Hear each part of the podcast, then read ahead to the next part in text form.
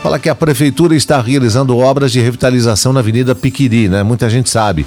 Essa é uma avenida muito importante. É uma via de acesso importante à região norte de Cascavel. O trecho que está sendo revitalizado tem pouco mais de 2 quilômetros e fica entre a Avenida Barão do Rio Branco e o viaduto da Avenida Piquiri.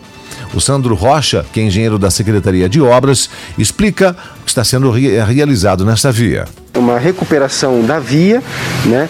Então nós estamos fazendo um reforço do leito da via, um alargamento da, da, da rua e também execução de calçados. Ok, a obra aí que começou no final do mês de julho deve ser concluída em março do ano que vem. Claro que os moradores da região norte aguardam ansiosamente né, por essa obra.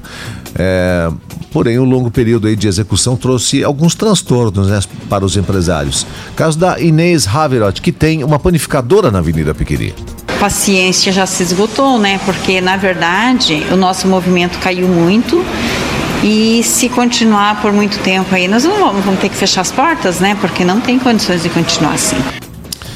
Tem que ter paciência, né, dona Inês? Vai voltar no passado, né? Então, uma obra de revitalização tão esperada e sonhada tem que ter paciência, porque não se faz da noite para o dia, né?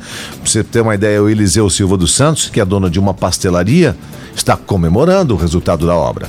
Mas vai ser bom para todo mundo, para nós aqui da pastelaria, vai ser o Velo vai ter mais vendas, né? Vai melhorar bastante para todo mundo aqui para frente também, quem precisa de, de, de vender, né? Precisa do seu serviço, né? Até é, assim também esses buracos, tudo vai ser melhoria para todo mundo, né? De questão de, de carro também, moto, acidentes, o negócio vai evitar bastante, né? Ó, pelo menos metade do trabalho já aconteceu. Investimento da prefeitura, 2 milhões 306 mil reais.